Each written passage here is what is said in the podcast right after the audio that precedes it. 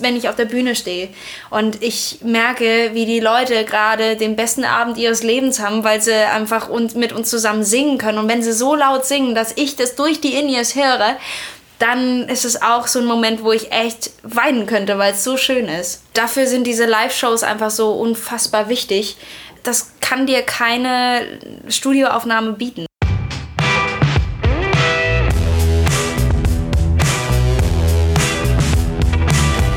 Headliner Talk, der Interview-Podcast von Eventims Headliner Magazin.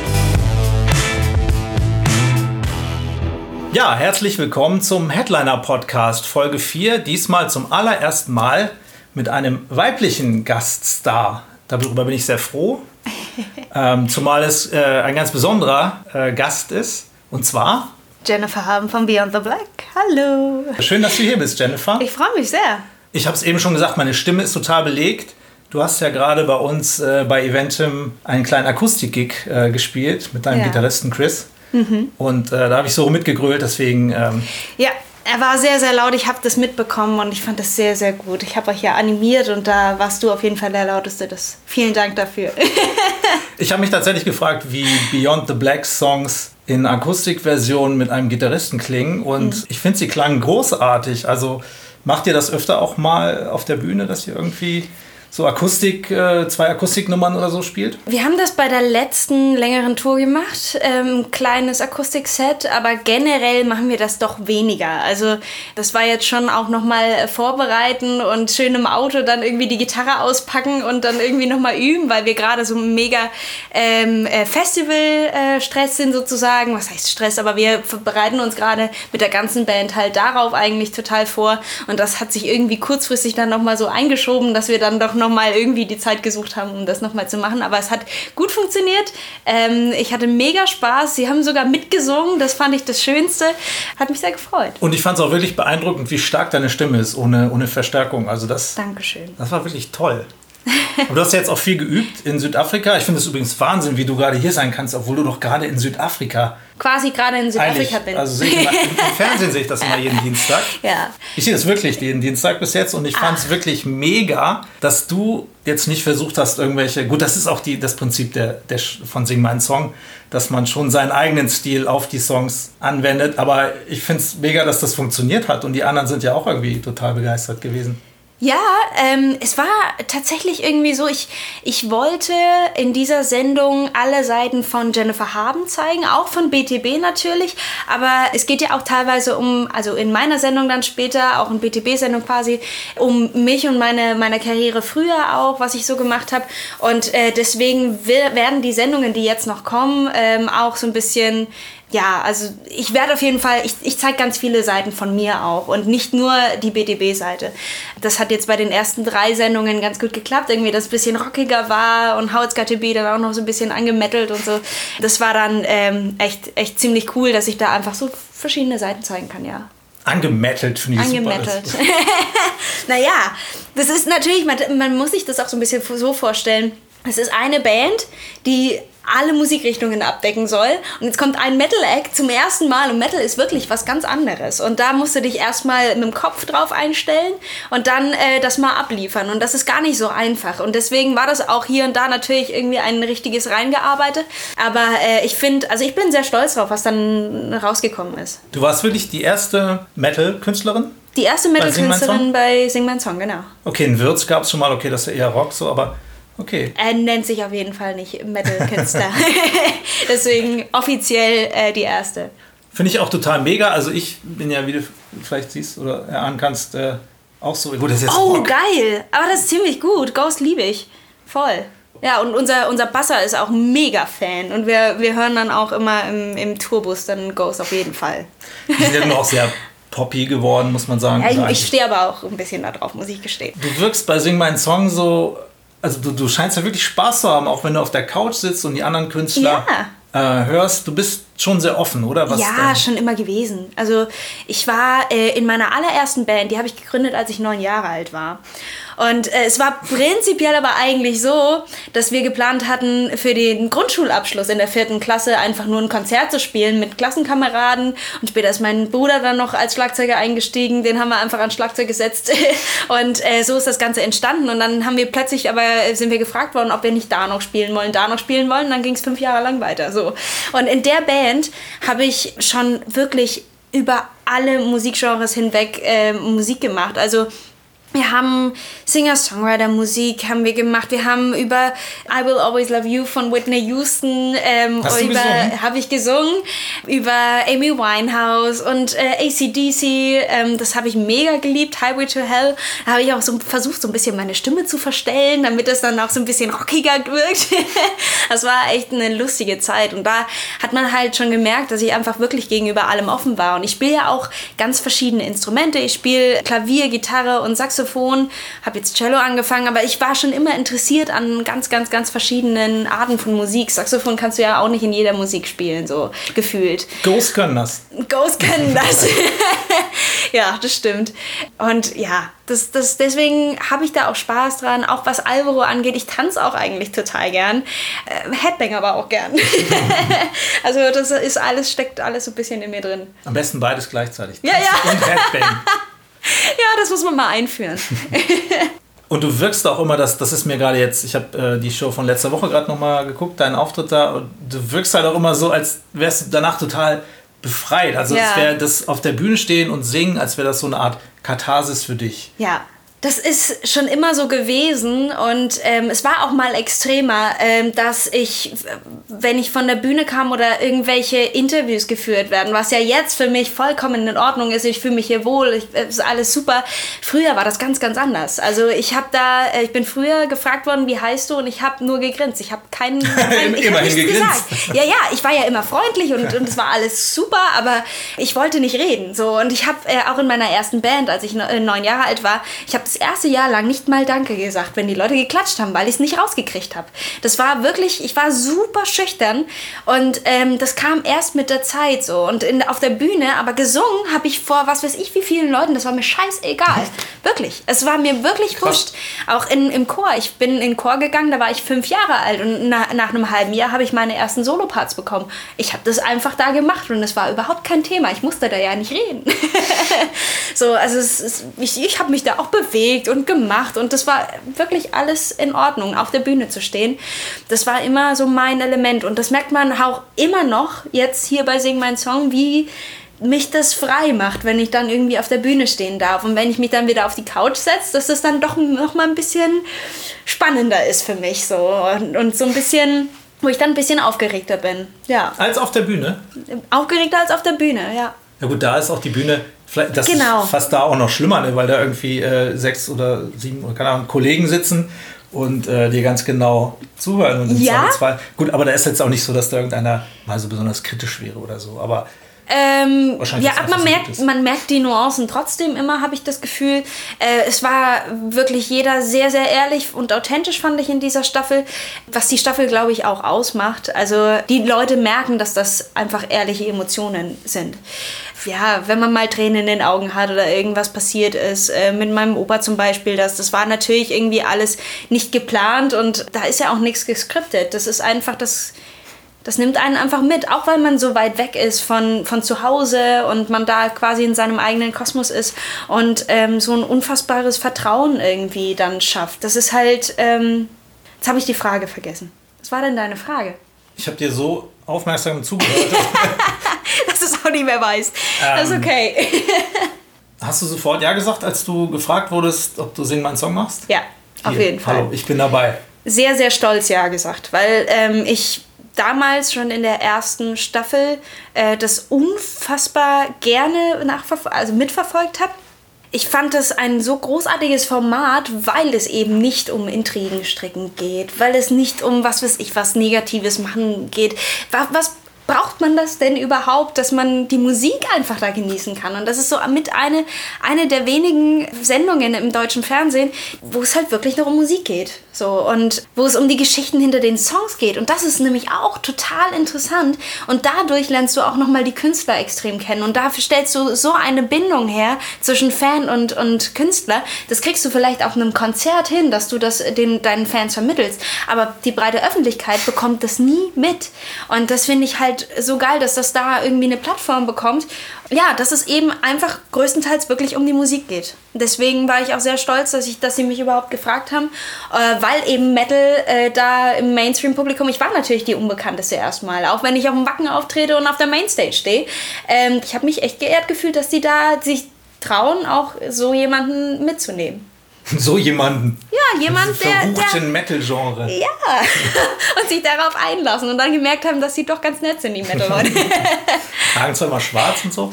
Ja. Ähm, aber ich, ich fand auch so die, ich habe so ein paar äh, Reactions irgendwie so gelesen und da kam ja von vielen auch wirklich so, ich kannte die nicht, aber die ist richtig gut. Mhm. So, also meinst du, du kannst für dein Genre auch noch ein bisschen was, für uns Metalheads so ein bisschen was reißen? Das hoffe ich natürlich. Also das war ja auch äh, mit meiner Intention, irgendwie den Leuten das, das irgendwie zu vermitteln, dass Vermitteln. auch vermitteln, dass, ähm, dass es auch im Metal-Bereich, weil es schrecken immer noch ganz viele Leute zurück, wenn sie Metal hören, aber es gibt ja da so viele verschiedene Richtungen, die nicht immer nur mit Scream zu tun haben. Oder ich meine, wir haben das auch irgendwie in unserer Musik, aber es geht hauptsächlich um Melodien. Und ja, das ist halt irgendwie was, was, glaube ich, auch mit ein Ziel von mir war, dass die Leute da einfach ein bisschen offener gegenüber werden.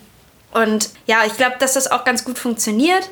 Äh, ich habe hier und da auch ganz viele, also ganz viele äh, Kommentare eigentlich bekommen, dass die vorher gar kein Metal gehört haben und jetzt aber das total geil finden, was wir machen und aufs Konzert kommen. Und das sind die Sachen, die mich dann auch besonders freuen, weil ähm, ja, die Leute, die das eh schon hören, haben bestimmt auch schon mitbekommen, wer wir sind und was wir machen. Aber die Leute, die ich jetzt quasi umkehren kann, sozusagen, oder halt zumindest denen halt auch beibringen oder zeigen kann, dass es halt ähm, Metal auch irgendwie schön sein kann. Auch, Also, ja. ja, das würde ich so vielleicht nicht ausdrücken, äh, aber es gibt einfach auch andere Sachen, die man sich auch als Mainstream-Hörer anhören kann, sozusagen. Ach, ich weiß nicht, wie man das besser ausdrücken soll. aber ich hoffe, man hat das verstanden, was ich, was ich sagen wollte. Andersrum, glaubst du, dass jetzt Fans zum Beispiel sagen würden, äh, jetzt geht die da äh, ins Fernsehen, das ist nicht mehr true. Es gibt ja immer diese, Ja. diese Trueheimer und so, aber das glaube ich auch gar nicht bei euren Fans sicherlich so, oder? Bei unseren BTB-Fans nicht, aber bei, wenn man zum Beispiel bei, bei irgendwelchen Zeitschriften irgendeinen Post darüber gesehen hat und da die Kommentare gelesen hat, war das natürlich mega in der Kritik und so. Und ich kann es aber immer nicht so richtig nachvollziehen, weil ähm, ich finde das so schade, dass man da quasi, ich nenne es mal wirklich ganz überspitzt, aber Musik Rassismus betreibt quasi. Also wirklich, das ist ja eigentlich so ein bisschen Mobbing. Alles, was so, so Mainstream ist, findet man mega kacke und äh, es darf nur Metal sein und man darf auch nur hier klein, klein, klein bleiben. Ähm, alles, was größer geht, dann sind sie ja eh nicht mehr so fantreu und äh, fannah und das finde ich halt einfach echt schade so. Und ähm, man hat heutzutage einfach echt als Künstler Schwierigkeiten. Ähm, das war früher viel, viel einfacher, äh, da irgendwie sich über Wasser zu halten mit CDs und so weiter. Heutzutage geht alles über Live und äh, wenn man da halt die Möglichkeit hat, so ein großes Publikum sich zu zeigen und trotzdem das macht, was man ja sowieso immer macht, und zwar Musik und das in der Richtung, die man halt zeigen möchte und man, se- man selber bleibt, Warum muss man sich da so aufregen? Ich meine, wie viele andere haben das auch schon gemacht? Ich- Within Temptation, äh, Sharon hat das doch auch in ihrem Land gemacht. Und ich finde das schwierig, dass man das so in eine Schublade drängen will und den Leuten oder den eigenen Leuten nicht die Chance gibt, da so ein bisschen mehr Leute zu ziehen. Ich nenne es mal so, ich mag den Begriff Genrepolizei, dass Ja. irgendwie alle auf einmal ankommen und sagen, äh, Ausverkauf, äh, die ist nicht mehr. Also ich, ich finde so, die Metal-Szene ist teilweise ein bisschen selbstfixiert und bleibt halt auch oft so in ihrem eigenen Brei so ein bisschen. Ich finde, da könnte man so ein bisschen äh, mal ich, rausgucken. Ich verstehe das ja auch in irgendeiner Art und Weise. Es ist eine Art Familie. Es geht ja immer um Familiengefühl im, im Metal irgendwie, wenn man auf Wacken geht oder was weiß ich. Es ist eine Familie. Und da dann quasi die Kinder dann äh, fliegen zu lassen wie bei Eltern, ist es ja genauso. Die, die lassen das vielleicht auch immer ungern zu, aber man muss es tun, damit man eben, damit die auch lernen, irgendwie weiterzukommen. Und äh, da darf man dann auch offener sein als Eltern. Und, um das mal so zu übertragen. Und auch im Metal, in der Metal-Szene, das darf man schon auch mal vertreten können. Und solange die immer noch die Musik gut finden, die man da macht, ähm, ist doch alles okay. Ich kenne das ja von mir auch, dass man manchmal sagt, so, ey, so Künstler XY, äh, jetzt hat er irgendwie Public Exposure und das hm. finden ihn auf einmal alle gut und denkst so, es war eigentlich meiner. Ja, ja. Ja, ja. Ich habe mich oder ich habe ihn entdeckt, so für mich, aber das aber, ja aber, es gibt ja auch trotzdem immer noch, ähm, wir haben seit Anfang an eine Fangruppe in Facebook, die heißt äh, BTB Fanblacker. Und die da sind wir immer noch am Start. Wir, wir posten da Zeug und lesen alle Kommentare. Wir sind da ja da und für die, die uns als erstes entdeckt haben. Und ähm, das ist auch uns besonders wichtig. Wir machen spezielle Aktionen für die, weil wir einfach das total äh, unterstützen wollen, dass die uns am Anfang so unterstützt haben. Weißt du, wie ich mhm. meine? Dass wir das einfach auch Danke sagen wollen und das zurückgeben wollen. Und wir vergessen das ja nicht nur, weil wir jetzt irgendwie Möglichkeiten haben, ein bisschen mehr Leute zu ziehen. Wir wissen ganz genau, welche Gesichter. Ich kenne die Gesichter ja sogar alle. Und ich kenne auch die, die Namen. Die bei den ersten Konzerten waren, oder? Äh, nee, nee, mehr als fünf. Kann ja sagen, ich weiß nicht wie. Aber, aber ähm, nee, nee. Ähm, das waren schon viel mehr, aber trotzdem, ähm, ich kenne ganz, ganz, ganz viele Gesichter von, von den Fanblackern, weil ich, mir das auch wichtig ist und ich kenne auch die Namen teilweise, nicht alle, aber trotzdem ganz viele, weil ich einfach weiß, durch die sind wir auch durch die harte Zeit zum Beispiel durchgegangen, äh, 2016, wo dieser Bandumbruch war. Ohne die hätte ich vielleicht auch allen halt verloren. Also deswegen, ich vergesse das nicht und das äh, darf man ja, da, da, darf man keine Angst vor haben, glaube ich. Also zumindest bei uns nicht. Ich weiß nicht, wie es bei anderen Bands ist. Ähm, ich habe das immer vor Augen und das werde ich, werd ich nicht vergessen. Ja. Jetzt habe ich gerade getrunken in dieser Sekunde. Sorry. Ja schlimm. Ich hätte noch eine Sekunde weiterreden sollen. Wenn ich so mache, dann oh. bitte weiterreden. Ja, okay. Und was bedeutet deine Teilnahme jetzt äh, an Sing meinen Song für BTB? Meinst du, du kannst da irgendwie ich will jetzt nicht sagen Einflüsse, dass ihr jetzt mal irgendwie so einen Alvaro Soler-Part irgendwie rein, reinnehmt. Also, aber ich meine, das, das erweitert ja auch deinen Horizont in dem Moment, wenn du dich mit anderen Songs so intensiv auseinandersetzen musst. Also hast du da wirklich was gelernt in dem Sinn? also ich habe das Gefühl gehabt, ich habe jeden Tag immer mehr dazu gelernt, wie, was, was für Fragen, zum Beispiel, was für Fragen werden gestellt, wie, wie, was wollen die hören und so weiter. Solche, solche ganz normalen Fragen, um, um Erfahrungen einfach zu sammeln. Aber natürlich auch, ähm, hat mich das total geprägt, was ähm, da in dieser, auf der Couch passiert ist. Ähm, man hat durch die Songs, wie sie anders interpretiert, interpretiert wurden, was über den anderen Künstler gelernt. Und das fand ich so mega interessant und, und was für eine Leidenschaft und aus welchen Geschichten plötzlich Songs entstehen. Ich meine, ich bin da auch irgendwie so ein bisschen neu, muss ich sagen, weil ich, ich schreibe zwar seit ich klein bin äh, Songs, aber das war immer so über Geschichten von anderen und so. Und ich habe mir immer irgendwas ausgedacht, weil ich gar nicht so bereit war für dieses Persönliche und ich muss jetzt über meine eigenen Emotionen reden und so. Ich habe das immer anders äh, gemacht und jetzt habe ich eben für mich entdeckt, die letzten Jahre, auch bei Heart of the Hurricane schon, bei dem letzten Album, äh, dass es schon auch hier und da gut tut, mal so, ein, so einen Song rauszuschicken. Äh, ich habe mich vorher einfach nicht getraut, auch mich dem zu stellen, dass Leute darüber urteilen, wie ich mich da gefühlt habe oder so. Ich, ich glaube, das war einfach diese Schranke, die da war. Und das habe ich auch so ein bisschen gelernt, dass es einen viel, viel näher ranbringt und die Leute verstehen viel mehr, als man denkt. Ja, und da habe ich eben jetzt auch schon fürs vierte Album ganz viel ge gelernt. Wir machen, wir schreiben ja jetzt schon am vierten Album. Ah. Und äh, wir haben jetzt schon sechs, sieben echt gute äh, Songideen, finde ich. ich hoffe, dass das andere auch finden. Aber ähm, das, das, sind, das werden auf jeden Fall persönlichere Songs. Mhm. Aber das funktioniert bei euch dann wirklich so, dass jeder irgendwie so aktuell sein, sein Ding irgendwo macht und dann schon Songideen quasi irgendwie mitbringt und dann setzt ihr euch irgendwann zusammen und redet darüber oder? Das ist ganz unterschiedlich. Also wir haben jetzt dieses Mal zum ersten Mal ein Album angefangen zu schreiben, bevor wir eine Deadline hatten. und wir haben immer noch keine Deadline, das ist ziemlich gut. Da ist jetzt eben auch so entstanden teilweise, dass ich jetzt ähm, die erste Session hatte ich mit meinem Basser.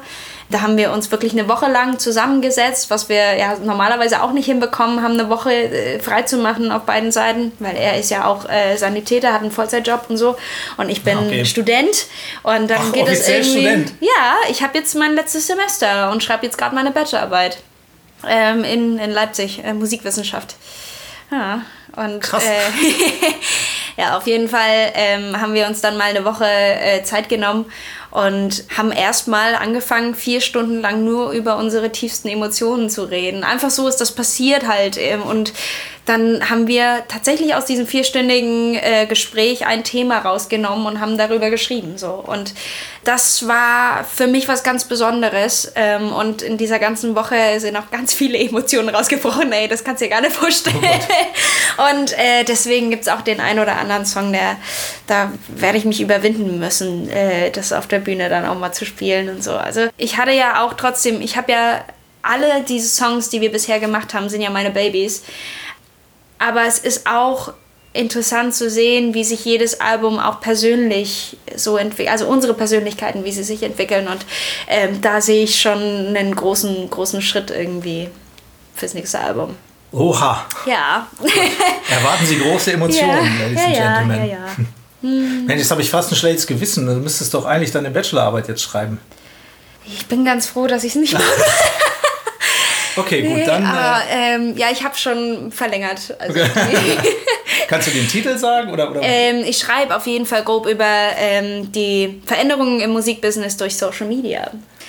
Ja, ja. Oha. Ein, ein sehr neues Thema. Ich, ich wollte halt auch was nehmen, was mich selber auch total interessiert. Ähm, ich habe da immer bisher Themen bekommen, wo ich erstmal dachte, oh, okay, was, was mache ich denn damit? Ich kenne mich da gar nicht aus. Und dann wurde es natürlich immer interessanter. Je mehr du da machst und je mehr du da liest, ist es immer irgendwie interessant am Ende. Das ist auch etwas, was ich äh, im Studium gelernt habe oder eins der wichtigsten Sachen.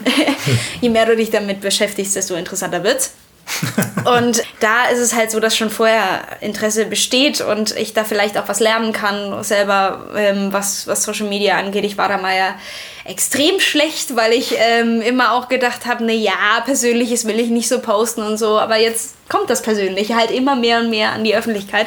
Und ich finde es eigentlich gar nicht so schlecht. Und ja, und da, da bin ich jetzt mal gespannt, was da auch noch so alles so rauskommt, auch von den anderen Künstlern, die werde ich interviewen und machen und ja, cool. Also ja das quasi bist ja selbst dein, dein eigenes äh, Versuchsobjekt fast schon. Oder ganz genau, ganz so genau. Ich kann meine eigenen Erfahrungen da reinbringen. So und das ist besser. auch, ja, und das ist auch äh, so ein Ding, was mir wichtig war, weil ich finde, manchmal ist es sehr, sehr schwierig, äh, diese Theorie mit der Praxis zusammenzubringen, was Musikbusiness angeht. Ich hatte auch mal so, ein, so eine Veranstaltung, die hieß Musikrecht und dann hat man über Verträge geredet und ich hatte natürlich unzählige Verträge gesehen und gelesen und ähm, dann habe ich aber gesagt, ey, aber dafür macht man meistens gar nicht extra einen Vertrag und so weiter. Also ich konnte aus der Praxis halt erzählen, ey, so und so ist es eigentlich. Klar sollte, sollte es in der Theorie so und so sein, aber eigentlich wird es Handshake. praktisch anders gemacht. Genau. Und das, das sind Dinge, die ich wichtig finde, dass man die auch mal in der Theorie irgendwie mal anspricht. Ja, und deswegen oh, ein Thema, wo ich auch mitreden kann. wow. So, ähm, ich habe das vorher gar nicht gesagt. Äh, das ist hier alles im Flow. Äh, ich springe wild umher mit den Fragen. Was ich mich gefragt habe, ich habe ein bisschen recherchiert. Jennifer mhm. Haben. Ah, und ja? ich wusste wirklich, ich wusste es wirklich nicht. Ich kannte deine musikalische Vergangenheit nicht vor BTB. und da habe ich, äh, dachte ich so, Alter, was war denn da los? Also, wie bist du denn zum Beispiel Du hast ja Kika und äh, Disney, habe ich irgendwie gelesen. Mhm. Also du hättest ja zum Beispiel auch eine Miley Cyrus oder eine ähm, also, oder, oder auch eine Janet Biedermann hättest du auch quasi musikalisch werden. Wo, an welchem Punkt bist du quasi zum Metal Girl geworden, geworden? Ja, das ist eine Frage, die ich natürlich oft gestellt bekomme, weil sich ganz viele dann, dann plötzlich drüber. Nein, überhaupt gar kein Thema. Ich, ich, ich möchte das auch gerne äh, irgendwie erzählen, weil ähm, man kann das natürlich nicht gleich nachvollziehen. Aber ich, ich bin, wie ich eben schon erzählt habe, einfach schon früh in meinem, meiner ersten Band habe ich halt schon ganz, ganz verschiedene Sachen gemacht und war da immer offen gegenüber allem. Und da haben wir ja eben schon drüber geredet. Also bei mir gibt es einfach, ähm, was man natürlich wissen muss, meine ganze Familie hat nichts mit Metal zu tun. Das heißt, ich habe da jetzt nicht einen Metal-Papa, der mich auf jedes Konzert mitgeschleppt hat oder wie es halt bei anderen meistens passiert, dass man da irgendwie reinrutscht. Aber ähm, natürlich schön, dass man da reinrutscht, äh, weil das ist, ja geil. Aber bei mir war es halt nicht so. Rebellion, nein. Nee, äh, nee, gar nicht. Ich hatte auch eine super geile Kindheit. Ich hatte, es war alles schön. Also wirklich, ohne Witz. Ich habe überhaupt gar keinen, keinen Grund gehabt, da irgendwie irgendwas zu filtern und auch keine Freunde gehabt, die da in die Richtung gegangen sind. Und deswegen ähm, hat es eigentlich, war das relativ spät, dass ich da drauf gekommen bin, beziehungsweise mein Bruder kam dann irgendwann, als ich 14 war, mit äh, Bring Me to Life von Evanescence. Das war so das erste wo ich dann wirklich mal auf sowas aufmerksam geworden bin, was in die Richtung ging, weil er das mit mir zusammen singen wollte in der Band. Okay. und äh, das war mega geil und ich habe bei dem Anfang sowieso immer fast geheult, äh, wenn sie da so singt. Das war so das erste, wo ich, wo ich äh, da aufmerksam geworden bin. Und dann, als es dann wirklich richtig in die Richtung äh, gegangen ist, es war nach der Saphir-Zeit. Also ich war mal in einer Girls-Band, äh, die hieß Saphir, war Deutsch-Pop und das war nach einem Jahr vorbei und es ist alles okay, dass das so ist. Ähm, und ich habe trotzdem sehr viel Erfahrung da gesammelt, sage ich noch kurz dazu, aber ähm, ich bin froh gewesen, dass ich dann die Chance hatte, meine eigenen Sachen zu machen. Aber dadurch habe ich eben auch meinen jetzigen Labelboss kennengelernt, also war das wichtig. Und ja, jeden jedenfalls habe ich dann vier Jahre lang nach diesem Saphir-Projekt mich ausprobiert und verschiedene Musikgenres ausprobiert. Habe mit Rock angefangen, weil ich auch schon immer irgendwie den Hang zum, zum Rockigeren hatte. Bin dann über Singer-Songwriter und was Richtung Amy Winehouse tatsächlich. Aber Trotzdem war das dann immer nicht so richtig das Richtige, weil mir war es ganz wichtig, dass ich alle Seiten von mir zeigen kann. Und ich finde, gerade bei Metal ist es einfach so, du kannst die Extreme, einfach die extremen Emotionen gegenüberstellen. Und du kannst halt richtig Power geben, du kannst aber auch eine Ballade hinzimmern und die alten Metaler, die stehen dann da und heulen. Das ist so. Und das finde ich halt so geil, dass man da eben alle Seiten zeigen kann. Und ja, einfach auch auf die Mütze. Ich fände es mega langweilig, einfach nur Ball Balladenkonzert zu machen. Das wäre echt langweilig. Und deswegen, ja, war das irgendwie mein, mein Genre dann plötzlich, weil ich dann gedacht habe, okay, das ist genau das, was ich machen will. Und dann, aber dann ist ja auch quasi eine, eine Styling-Frage, weil du ja auch wirklich meistens in Schwarz irgendwie auftrittst. Das war aber tatsächlich schon, schon immer so. so. Okay. Schon immer so. Dann wärst ich du keine gute Popsängerin gewesen. Ja, wahrscheinlich. Keine erfolgreich. Also ich, man sieht mich hier und da natürlich irgendwie mit einem, einem, bunten Shirt oder einem gelben oder was weiß ich was, aber das war meistens nur, weil meine Mom gesagt hat, zieh doch nicht immer nur so neutrale Sachen an oder so schwarz und so, zieh doch auch mal was Buntes an. Kind, was ist mit ja. dir? Nein. Nein, jedenfalls äh, äh, habe ich dann das natürlich dann hier und da mal gemacht, aber Wohlgefühl habe ich mich eigentlich immer nur in schwarz, weiß oder grau. Deswegen war das überhaupt gar kein Thema für mich, dass ich jetzt immer schwarz tragen werde. Ich fand das immer sehr entspannt und bequem und geil und schön. ich habe bei meinen Recherchen so einen alten Steckbrief von dir gefunden. Oh je. Da habe ich interessante Sachen gelesen. Oje, oje. Äh, Lieblingssänger slash Band Jonas Brothers und Pink. ja, ja. Pink ist ja, ich meine, ist ja eine, eine genau. Powerfrau. Ist ja. ja. Kann man äh, sicherlich heute noch zu stehen. Jonas Brothers, naja. Jonas Brothers war tatsächlich, weil ich einfach auf Nick Jonas gestanden habe. Das, also ich fand den einfach mega süß damals. Ich habe natürlich sehr viel Disney Channel geguckt, weil ich da selber auch in so einem Disney-Projekt unterwegs war. Äh, dann hat man immer so den Hang dazu, viel mehr darüber zu wissen, als man normalerweise dann darüber weiß. Deswegen war das so, so naheliegend. Aber man muss natürlich auch immer dazu sagen, wenn man mich gefragt hat, Lieblingssänger oder Lieblingsband, das hat sich quasi wöchentlich geändert. Ja, okay ich war nie richtig Fan von irgendwas. Ich war mal Twilight-Fan leider. da hatte ich zum ersten Mal. Fan von Twilight, okay. Ja, ich hatte zum ersten Mal Poster in meinem Zimmer, als Twilight dann losging. Warst du in Edge verliebt oder was? Nee. In, ich war, ähm, ich, ich war einmal in Team Edward und dann war ich einmal in Team Jacob, aber ich weiß nicht mehr wie rum. aber das war äh, so die erste und letzte Zeit, wo ich wirklich Plakate in meinem Zimmer hatte bin ich nicht mega stolz drauf, aber es war was, was mich total einfach ergriffen hat zu der Zeit. Hey. Und deswegen, äh, hey. Jeder schon hat okay. Leichen im Keller. Genau, genau das meine. Ähm, und ja, und da war es, bei Musik war es dann doch immer so, dass ich entweder wirklich nur auf einzelne Songs gestanden habe oder Eisblume, Luis. Das war dein Lieblingsvideo, das hast du in dem Steckbrief genannt. echt. Das kennst du gar nicht, ich habe es vorhin angehört. Ich kannte das auch nicht. War das nicht, war das nicht Eisblume selbst? Also gab es nicht einen Song, der Eisblume hieß? Wir sind wie Eisblumen. wir blühen in der Nacht. Dachte ich. Weil das fand ich nämlich auch mega schön, weil das ja so gezeichnet war und so. Ich weiß jetzt gar nicht, Ich was das ich da mal, geschrieben äh, habe. ja. Also ja auch egal. Ähm, ja, habe ich bestimmt irgendwann mal bei MTV gesehen oder bei Viva oder was weiß ich. Und ich habe das nämlich nachts immer äh, schön angemacht zum Einschlafen. Bin natürlich erstmal nicht eingeschlafen, weil ich mir die ganzen Musikvideos noch angeschaut habe. Und ähm, ja, und das fand ich aber mega geil. Das finde ich mega schade, dass es das nicht mehr so richtig gibt. Das stimmt. Ich meine, heute gibt es andere Möglichkeiten, aber dann hast du dann wahrscheinlich eher nur so eine Spotify-Playlist oder was weiß ich. Du hast nicht mehr das Musikvideo dazu. Genau. Das Ähm, wird immer weniger interessant irgendwie für die Menschen. Warum auch immer. immer einfacher ist, wahrscheinlich ein Video zu produzieren. Ja. Obwohl wahrscheinlich auch nicht. Nee, aber es ist halt immer arschteuer, ne? Ja, echt? Ja. ich hätte das Gegenteil jetzt gesagt. Nein. Also, Ja, aber also du kannst egal. ja auch ein cooles Musikvideo machen mit dem Handy. Kannst du, aber ich weiß nicht, ich kam da jetzt noch nie drauf, das mit dem Handy einfach zu machen. Ja. Bisher haben wir auch immer äh, teuer irgendwie diese Musikvideos gemacht und dann Stimmt. wiegt es mal mit einer CD, mit einem CD-Verkauf Ja, okay. aus. Ja, nee, das also das ist ja heutzutage sowieso total schwierig und deswegen im Verhältnis teuer. Einfach, früher hast du so viele CDs verkauft, da war es scheißegal, mit für wie viel Millionen Euro du ein Musikvideo machst. Komm, wir fliegen nach, äh, keine Ahnung. ja, wir sind ja beim ersten Musikvideo nach Südafrika geflogen. Aha, siehst du. Würde ich heute auch nicht mehr machen. Aber das war nicht das für den Northman, oder? Doch, doch. Doch, tatsächlich. Doch, doch, ich habe mir vorhin natürlich alle Videos von euch angeguckt. Sehr gut. Besonders schön auch, wo du, also das sah auch sehr teuer aus, wie du am, am Flügel sitzt und dann diese Ja. zwei Millionen Kerzen da und so. Ja. auch ein bisschen geweint kurz. Oh. Nein, nein, nein. Aber das war schön.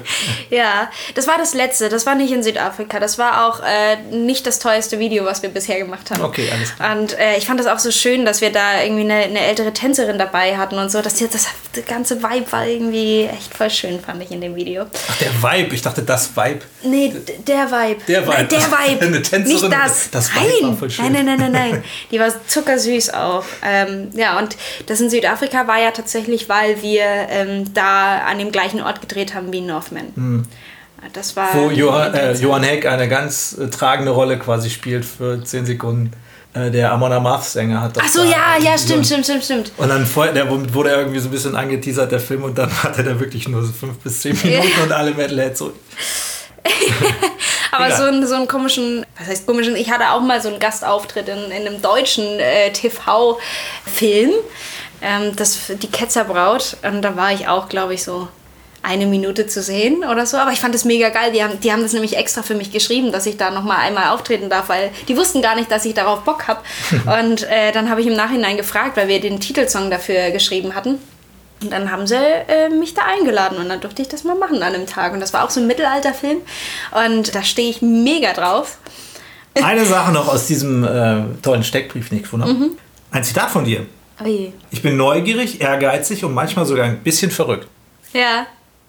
Stimmt das, noch? Das stimmt immer noch tatsächlich. Also gut. ich bin sehr, sehr ehrgeizig, was so alles Musikalische angeht und neugierig sowieso immer. Wenn du mir ein Geheimnis nicht erzählst, ist es schwierig. Uh, da kenne ich ja einige, aber nicht. ja, und ähm, verrückt. Da müsstest du eigentlich mal eine versteckte Kamera bei mir zu Hause einfach nur aufstellen, dann wüsstest du auch, wovon ich rede. also, Spricht mit sich selbst. äh, ey, wenn ich alleine bin, ist es sehr, sehr schnell so, dass ich mich sehr alleine fühle und dann mit mir selber rede. Tatsächlich. Also ich weiß nicht, ob das so normal... Also ich habe das oft gehört, dass das viele Menschen machen. Aber vielleicht wollte man mich auch nur einfach beruhigen. Also ich kann nicht beruhigen, ich, also eher, aber eher so kommentarmäßig, so. Ja, das Hast du toll so gemacht. Jennifer. das war jetzt Ja, geil. Alter, was machst du da schon wieder? So, also, so. ja. also wenn das überhand nimmt, dann... ähm, Bin ja Gott sei Dank nicht ganz so oft alleine. Da achte ich auch immer drauf. Und dann passt das schon. Wenn ich zu Hause bin, dann gehe ich ja immer studieren. Wenigstens mal kurz mit Unterbrille. Hallo! auch Verlängerung? mit ein Grund. Ja, eigentlich geht es in diesem Podcast, Podcast darum, dem nachzuspüren, was Live-Musik so besonders macht.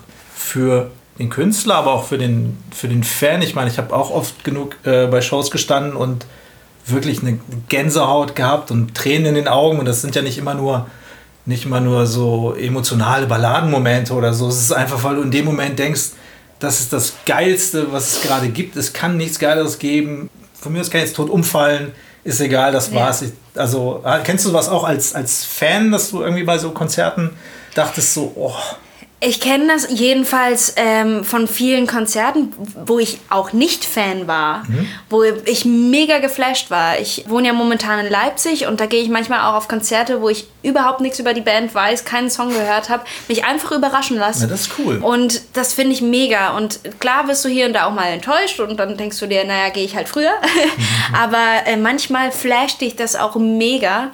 Und dann, dann denkst du dir auch, ey, jetzt könnte alles vorbei sein, ist okay. So, und auch als wenn ich auf der Bühne stehe und ich merke, wie die Leute gerade den besten Abend ihres Lebens haben, weil sie einfach und mit uns zusammen singen können. Und wenn sie so laut singen, dass ich das durch die In-Ears höre, dann ist es auch so ein Moment, wo ich echt weinen könnte, weil es so schön ist. Deswegen, ich glaube, dafür sind diese Live-Shows einfach so unfassbar wichtig. Das, das kann dir keine Studioaufnahme bieten, einfach. Also klar in Ansätzen, aber mit diesem Druck und diesem Zusammensein, das ist einfach nochmal was ganz Spezielles, finde ich. Wenn du das hast oder wenn die das haben, das überträgt sich einfach alles. Wenn alle mitsingen und so, das hat eine riesige Kraft einfach, finde ich. Das ist so als irgendwas in der, in der Luft. So ich, für mich ist das immer so eine, so eine Form von Magie, wenn es irgendwie gut ja. ist und authentisch und, und richtig gemacht. Also nicht irgendwie alles vom Band kommt oder so, sowas alles. Ja, ne? klar. Von der Bühne. Wenn da äh, Mucker stehen, die wirklich singen und äh, ihre Instrumente können und alle singen mit, irgendwie das Publikum, das ist dann auch so das ist irgendwie schön. Also dann, dann gibt es echt wenige Sachen, wo du, wo du sagst, die, die sowas erreichen können, dass, dass ähm, Menschen sowas fühlen. Hm. Deswegen Live-Musik. Geil. Also ich, klar ähm, gibt es natürlich auch die, kannst du dich irgendwie Live-Übertragung, guckst du, keine Ahnung, Facebook Live oder irgendwelche anderen Streams oder so, aber das ist ja, dann sitzt du auf der Couch, ein Bier neben dir und das ist natürlich auch sehr gemütlich, aber es hat nicht diese Dynamik nee, einfach, genau. Einfach, du, du, du sitzt dann da und, und genau, wie du sagst, ganz gemütlich mit einem Bier, aber dass du jetzt los hast, einfach Lust hast, fast loszulaufen oder sowas, das kannst du ja dann nicht. Du liegst ja da. und ähm, das ist halt irgendwie einfach was ganz, ganz Besonderes, finde ich. Gut, dass Live-Shows für, für ähm, Künstler immer noch so gut sind ja. und so wichtig sind. Ja, ja. Mehr denn je, ne? Ja. Ist aber auch gut, also ist ja auch gut so. Ich meine, das ist ja das ganz Spezielle und ganz Wichtige, eben dieses Zusammensein und so. Das ist, das ist schon okay, das so, ja dass sich das dahin entwickelt. Das ist ja auch das, woran du dich dann später erinnerst als, als Fan. Du wirst, ja, wirst dich ja nicht daran, daran erinnern, meine Güte. Hey, ähm, BTB habe ich damals live gesehen, als ich auf dem Sofa saß. Mhm. So, das ist, nee, die habe ich da und da in dem Venue gesehen und das und das ist passiert und so hat das Bier geschmeckt vielleicht oder auch irgendwas. Ja, und ich habe mich mit dem und dem getroffen und dann hatten wir noch einen schönen Abend danach, weil wir so fröhlich waren und weil es uns so mitgerissen hat und äh, ja, sowas halt. Das finde ich halt bei der Metal-Szene auch so geil. Du gehst da irgendwo hin und selbst du kannst da allein hingehen und kommt und dann ziehst du nur mit zehn Leuten durch die, durch die Kneipen und so. Genau. Es ist genau. halt eine sehr brüderliche Szene, sage ich mal, also wo, wo Menschen auch wirklich dann zusammenkommen, eine gute Zeit haben. Mhm. Ja, Ach, schön. Können wir gerade wieder aufs Konzert gehen jetzt? Ja, jetzt. was, was hast du als letztes gesehen? Live oh, jetzt muss oder, ich mal kurz oder, überlegen. Oder das, wo das jetzt als erstes, vielleicht nicht das letzte, aber was dich als letztes so richtig geflasht hat. Wow.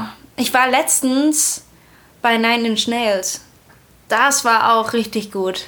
Die sind auch live richtig, richtig gut. Ich glaube, das war in Berlin irgendwo draußen ja, und dann noch gutes Wetter. Und war das nicht in der Zitadelle? Oh, weiß nicht. Ich glaube ja, ja, ich glaube ja, da war ich gewesen. Das war auch mega geil.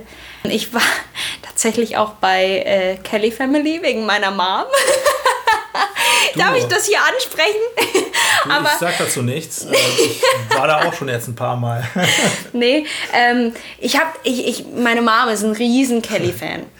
Und ich musste mit ihr, was heißt musste, ich habe mit ihr alle Dokumentationen gesehen da kennst du auch alle Songs. Und dann ist es dann doch so, dass die dich einen berühren bei hier und da, bei irgendwelchen Sachen, ähm, zum Beispiel einen Song für ihren Papa dann singen und dann siehst du plötzlich irgendwie die alten Bilder und so. Das emotionalisiert natürlich total und ähm, man, man kann ja da auch irgendwie sagen und Mobbing betreiben und sagen, äh, Kelly mega scheiße, aber ist es nicht.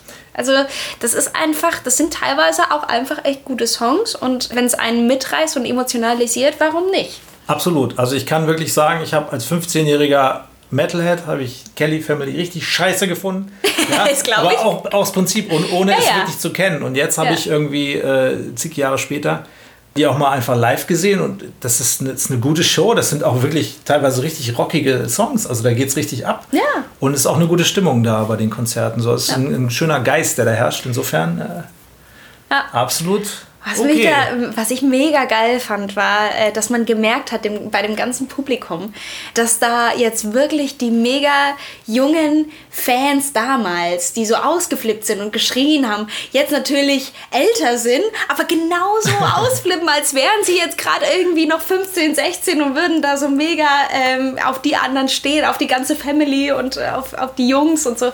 Das fand ich so mega interessant. Das habe ich so auch noch nicht Ja, erlebt. Ist halt krass, wie einen das so lange begleiten kann. ne? Ja. Also ich, ich habe das jetzt nicht so, weil ich meine Bands auch immer gewechselt habe, so die Lieblingsbands. Hast, Mhm. hast du irgendwie so eine... Ja gut, deine Jugend ist jetzt auch noch nicht so lange her, wenn man ganz ehrlich ist. Also, ähm, ich stehe jetzt schon sehr, sehr lang auf Paramore. Ähm, Bring Me the Horizon, auch mit den ganzen Auch mit den ganzen Entwicklungen. Veränderungen. Ich finde das überhaupt gar nicht schlimm, wenn sich Bands verändern. Ich finde das Nee, ich find eigentlich das- sogar gut. Ja. Und es, es gibt ihnen, der Erfolg gibt ihnen recht irgendwie, dass es, dass es einfach auch, es ist einfach auch gut. So. Also Und Mantra finde ich, den Song finde ich so mega. Ja, ja, ich, es sind eh mega geile Songs dabei und äh, klar muss man sich immer erstmal dran gewöhnen. Okay, die meinen jetzt was ganz anderes. Das war bei Paramore bei der letzten Platte auch so, wo ich erstmal dachte, äh, was ist das denn jetzt? Ich habe was ganz anderes erwartet. Aber ähm, wenn man dann versucht, sich darauf einzulassen, dann merkt man, okay, das sind aber gute Songs. Also die Band ist immer noch gut. Steht denn eine solche Veränderung bei euch bevor? Nein, ne? Das, Erstmal nicht. Vielleicht irgendwann, aber wir haben jetzt beim letzten Album äh, schon, schon ein paar Dinge so ein bisschen in eine andere Richtung geschoben, auch wenn es trotzdem immer noch sehr bei dem geblieben ist, was wir, was wir vorher gemacht haben. Aber so, was so beim letzten Album passiert ist, das ist jetzt auch so die Richtung, in die wir gerade schreiben. Also es kann natürlich sein, dass wir dann hier und da vielleicht noch eine neue Idee haben und das Instrument muss jetzt irgendwie noch rein oder Saxophon. was ist ich. Saxophon, Saxophon, zum Beispiel, das wurde mir verboten. was? Ja, das findet man nicht so gut und nicht so cool einfach. Ähm, jetzt möchte ich aber ein Theremin spielen. Also ich, ich werde schon irgendein Instrument finden, was sie okay finden. An meinem Blick siehst du vielleicht, dass ich keine Ahnung habe, was das ist. Das ist so, wenn du mit den Händen halt irgendwie diese Töne spielst. Hast du bestimmt schon mal gesehen, wenn du, wenn du quasi mit den Händen, mit dem Abstand die Lautstärke und die, die Klar. Tonhöhe veränderst. Es ist so geil, ein geiles Instrument. Und wenn man sich das auf YouTube mal anschaut, das klingt so gut. Schau dir das mal Okay, an. ich Dann find's weißt toll, du, dass was ich- für ein Instrument das ist. ich lerne immer so viel bei dem Podcast. Letztes Mal hatte ich Lukas Rieger hier, der hat mir über ASMR-Videos, äh, hat er mir da, mich unterrichtet. Aha. Aha, aha. Weiß ich, was Schaust das ist. du an. Also so, na egal. Da, da, da essen Leute vor dem Mikrofon, also essen zum Beispiel, die beißen in eine Gurke oder Mhm. in einen Popcorn oder in irgendwas, beißen sie. Und dieser Sound, den das macht, Chips vielleicht, dieser Sound, darum geht's. Des Knackens. Oder auch äh, streicheln über ihre Haare so. Und es ist ganz laut aufgedreht. Es ist ganz weird. Aber da haben halt Künstler halt so irgendwie auch 6 Millionen Abonnenten und so. Ah, ja, ja, davon habe ich gehört, dass es auch jetzt irgendwie verstärkt irgendwie hier und da mal eingebaut wird bei irgendwelchen Songs und so. Weiß ich jetzt noch nicht. Fun Fact, dieser Sound war ein, keine Ahnung, ein Igel, der übers Gras. Naja. Na, weiß ich jetzt gar nicht. Also, ja gut, aber kann man schon machen. Muss ich mir vielleicht auch einfach erstmal anschauen, bevor ich darüber urteile. ich weiß auch nicht, was man dann damit machen soll. Also mit dem. Egal. Was man, Ah, es gibt ja auch so lustige Videos äh, von diesen, diesen ähm, was ist das denn, wo du so mit den Händen so ganz viel so, hm, wie heißt das? Knete? ich bin schon lange nicht mehr in der Knetzeit, aber ähm, so, so ganz weiche äh, Knete oder irgendwas wird zerdrückt oder irgendwie sowas. Ja, aber das- das ist auch, Das sind auch solche. Ah, da Also wenn es um den. Sound geht. Nee, es geht nicht um den so. Sound. es geht da äh, rein um das, ich weiß nicht, worum es da geht, ehrlich gesagt. Aber also, so, es sieht auf jeden Fall, es zieht einen irgendwie in den Bann, dass sich das so bewegt und dann alles so rumflutscht und macht und das okay. kann man jetzt schwer erklären, aber ich, das sind Dinge, die schaue ich mir dann doch irgendwie hier und da mal an, warum auch immer. Okay, tschüss. ja, dann lass uns doch ähm, noch mal kurz über die bevorstehende Tour reden. Auf jeden Fall. Von BTB. Auf jeden Fall, gerne. Ähm, ihr spielt jetzt erstmal Festivals? Also die nächsten Sachen, wir spielen Wacken zum Beispiel, wir äh, spielen auch noch andere sehr, sehr coole Festivals. Und dann kommt unsere Europatour, Heart of the Hurricane Europatour. Das erste Mal als Headliner europaweit unterwegs. Okay. Das erste Mal. Bisher nämlich nur als Support. Ähm, und das ist echt was ganz, ganz Interessantes. Zum ersten Mal auch so ich glaube, dreieinhalb Wochen oder sowas sind wir unterwegs. Also sind ja ordentlich Shows in Deutschland. Und ich weiß nicht, was dann noch in, in den anderen Ländern dazu kommt. So, was sind so, so die exotischsten, um das sagen kann, Europa? Also Russland oder sowas, ist das dabei? Äh, Russland sind zwei Shows dabei. Mhm. Ist jetzt ähm, auch nicht so ähm, exotisch, aber. Nee, aber das sind so die weitesten Sachen. Und ja, viel weiter gehen wir auch nicht raus. Ähm, wir versuchen jetzt erstmal so rund um Deutschland ähm, und, und ein bisschen weiter. Und ich, ich habe das jetzt auch alles nicht direkt auf dem Schirm, aber wir haben ganz, ganz viele Deutschland-Shows und das ist irgendwie auch ziemlich cool, ziemlich coole äh, Locations auch und wir versuchen das Ganze oder wir werden das Ganze auch auf ein neues Level heben, was wir bisher gemacht haben, so auf Tour und das wird auf jeden Fall die fetteste BTB-Show, die man erleben kann auf dieser Tour und oder bisher erlebt hat. Da können sich die Leute auf jeden Fall drauf freuen. Ich fand euch schon, ich habe, glaube ich, ach, wo war das in Hamburg hier? Ich glaube, kann es sein Powerwolf und Epica? Nee. Ja, ja? genau, genau. Okay.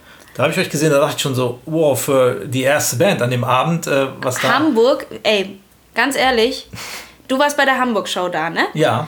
Und bei dieser Hamburg-Show war ich schon seit anderthalb Wochen Grippe äh, und Fieber und all dem Kram. Ich war unfassbar krank und das war der schlimmste Tag Ehrlich? von allen. Ja, Story und ich hatte, live, ne? ja, nee, wirklich. Ich hatte ich, ich hatte auf dieser Tour zwei, drei Tage fast keine Stimme.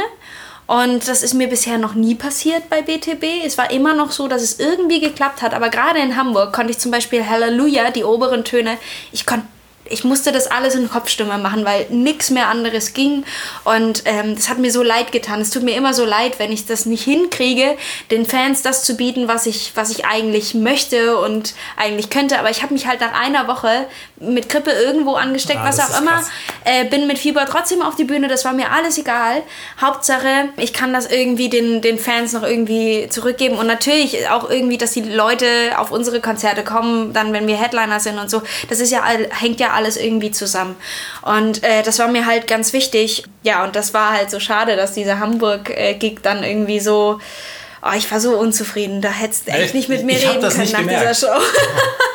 Weil ich einfach so dachte, ey, komm, lasst mich, lasst mich einfach alle in Ruhe. Das, das macht mich so sauer dann immer, weil ich ja. dann denke, ich kann doch eigentlich und jetzt kann ich es aber nicht zeigen. So. Und ja, das war in Hamburg so und ich glaube, die zwei Shows danach oder so. Ging es aber dann immer noch mal ein bisschen besser. Also Hamburg war das Schlechteste. Aber du fandest es scheinbar doch okay. Ja.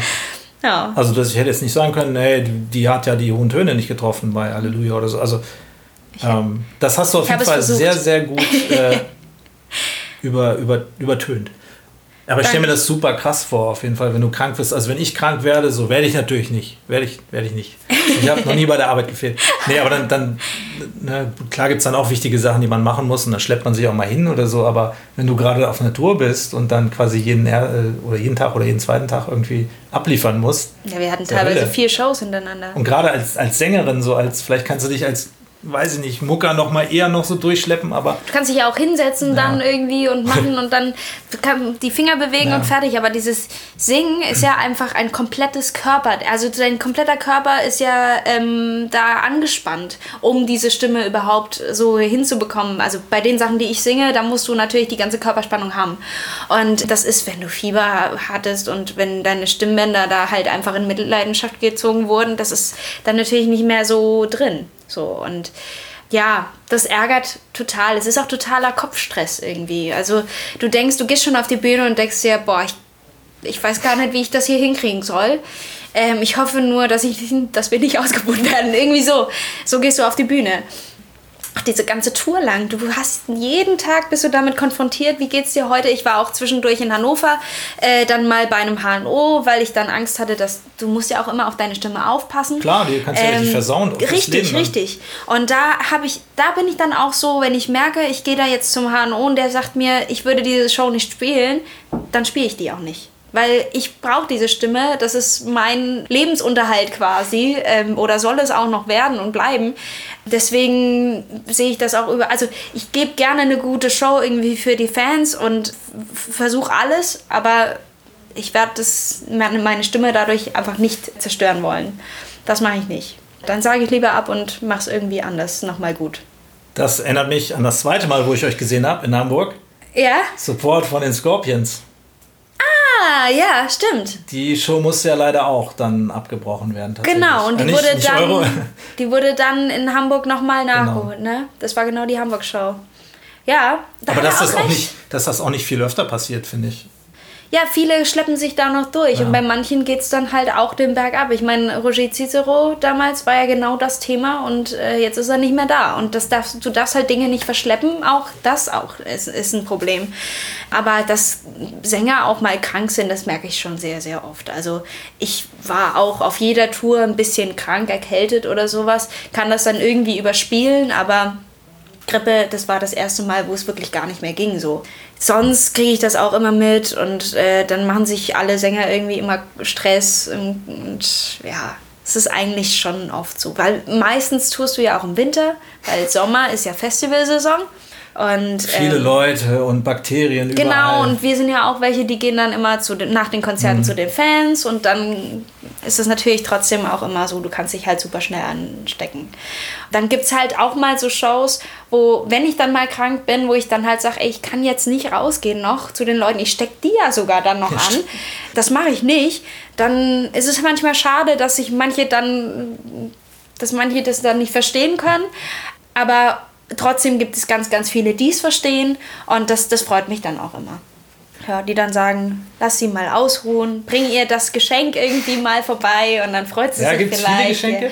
Manchmal gibt es schon Geschenke. Und ich hatte auch mal so einen süßen äh, Koffer mit Make-up irgendwie geschenkt bekommen. Das war auch total süß. Das war, äh, oder in Russland, da ist es auch extrem, was für Geschenke du da bekommst. Wir haben so einen riesen äh, dreistöckigen Kuchen bekommen mit Mini- ähm, Figuren von uns Echt? drauf.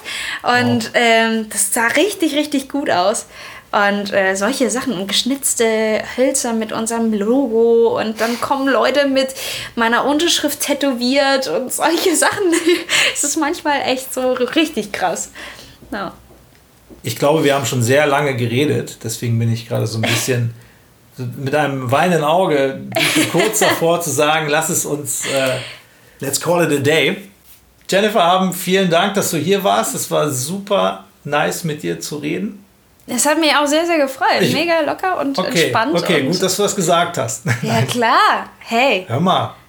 Also ich, ich habe bei so einem Podcast, ich glaube einmal habe ich sowas gemacht und jetzt das zweite Mal und es hat mir wieder gefallen, nur ähm, dass wir hier noch entspannter zusammensitzen konnten und das äh, mag ich sehr und ich freue mich, wenn wir uns bald mal wieder sehen und äh, vor allem die Zuhörer, die müssen zu unserem Konzert kommen, das ist ganz wichtig, weil äh, das wird ein schöner Abend, das kann ich euch versprechen. Ihr habt es gehört. Ähm, es gibt keine andere Möglichkeit. Ganz genau. BTB. BTB. Beyond the Black. Heart of the Hurricane Ach, dafür Tour. steht das. Ja. Jetzt, dachte ich wirklich, du hättest es nicht verstanden. Ich, hä? Scheiße. Dachte, du, bist, du bist diese Schlager. Nee. Nein.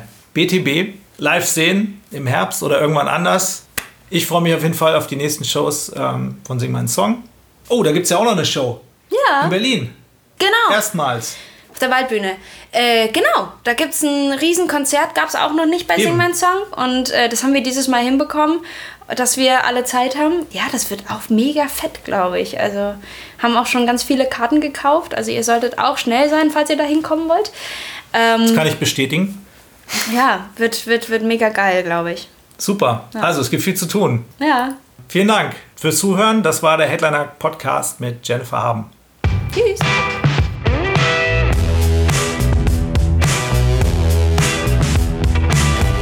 Headliner Talk, der Interview-Podcast von Eventums Headliner Magazin.